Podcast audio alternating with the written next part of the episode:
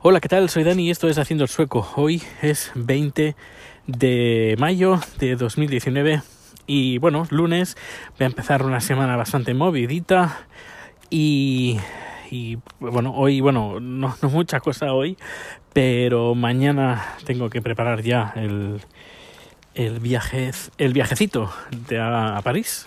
Esto va a ser el martes y el miércoles ya salimos.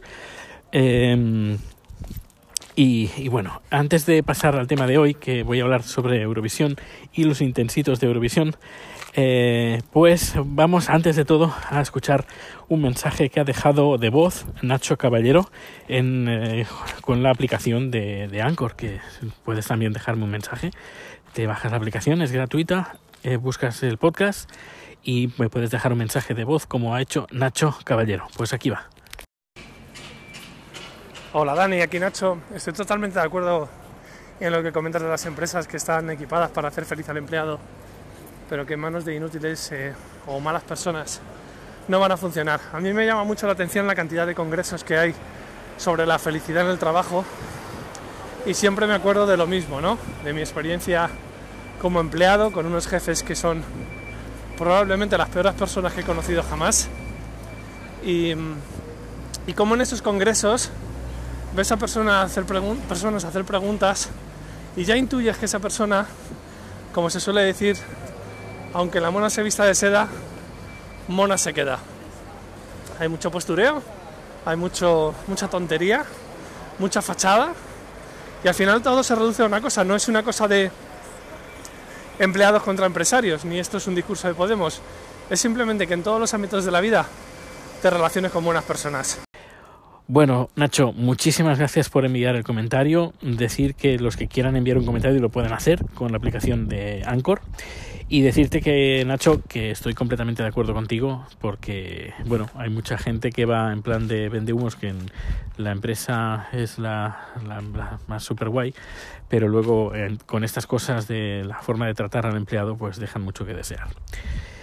Y muchas de esas se dedican a, podríamos decir, a empresas mmm, que se dedican al mundo del espectáculo, productoras, etcétera, etcétera, que van de guays, pero en el fondo como que no. Y me he encontrado con varias. Incluso es que, incluso algunas van de que sí, sí, yo a, a, mis empleados los trato de esta manera. Dices, pero ¿cómo puede ser que, que aún tu empresa siga funcionando? Um, y me han contado ejemplos que dices, bueno, y normalmente si se aguantan, se aguantan por la, la al menos por las experiencias que yo tengo, las que, las que aguantan, porque he visto muchas caer, eh, pero las que aguantan es porque tienen un detrás un equipo que, que cumple y que tira los proyectos adelante eh, mordiéndose la lengua muchas veces y aguantando pues las estas cacicadas y estas salidas de, de, de tono que tienen sus directivos. Pero bueno eh, voy a hablar un poquito, nada, muy muy rápido el, sobre, el sobre, el tema de los intensitos de Eurovisión. Eh, España ha quedado, creo que en la, 20, la, quinta posición, empezando por abajo, ha quedado bastante mal, creo la 22, si no me equivoco, bastante mal y muchos se han rasgado las vestiduras. Eh, a ver, es el Festival de Eurovisión, es un concurso de musical que se hace una vez al año, son tres programas y ya está, se escucha, se disfruta, se queda bien, bien, que se queda mal, pues, pues se queda mal. Y si se quiere intentar quedar bien, pues bueno, pues hay que hacer cosas diferentes. El, creo que el, el tema de Operación Triunfo no es una solución yo creo que corta, limita muchas opciones que podrían optar a tener una mejor, mejor posición y por, otro, por otra parte la forma que tiene Televisión Española de seleccionar, eh, no sé, la verdad es que es bastante, bastante curiosa.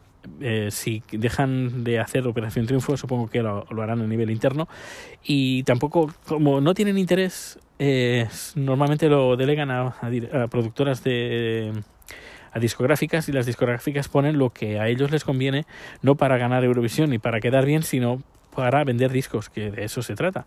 Pero claro, por eso lo que tiene que hacer Televisión Española es encargarse y, to y coger las, si quieren quedar, quieren quedar bien, eso sí, eh, coger el toro por los cuernos y eh, encargarse ellos de hacer una buena candidatura.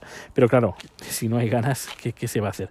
Así que ante la negativa y la cabezonería de, de, la gente que podría hacer cosas en el Festival de Eurovisión en Televisión Española no lo hacen, pues lo mejor es eh, no rasgarse las vestiduras, disfrutar el festival, escuchar las canciones, disfrutar las que gustan, meterte con las que no te gustan y ya está. Se termina el festival y ya está, otra cosa mariposa.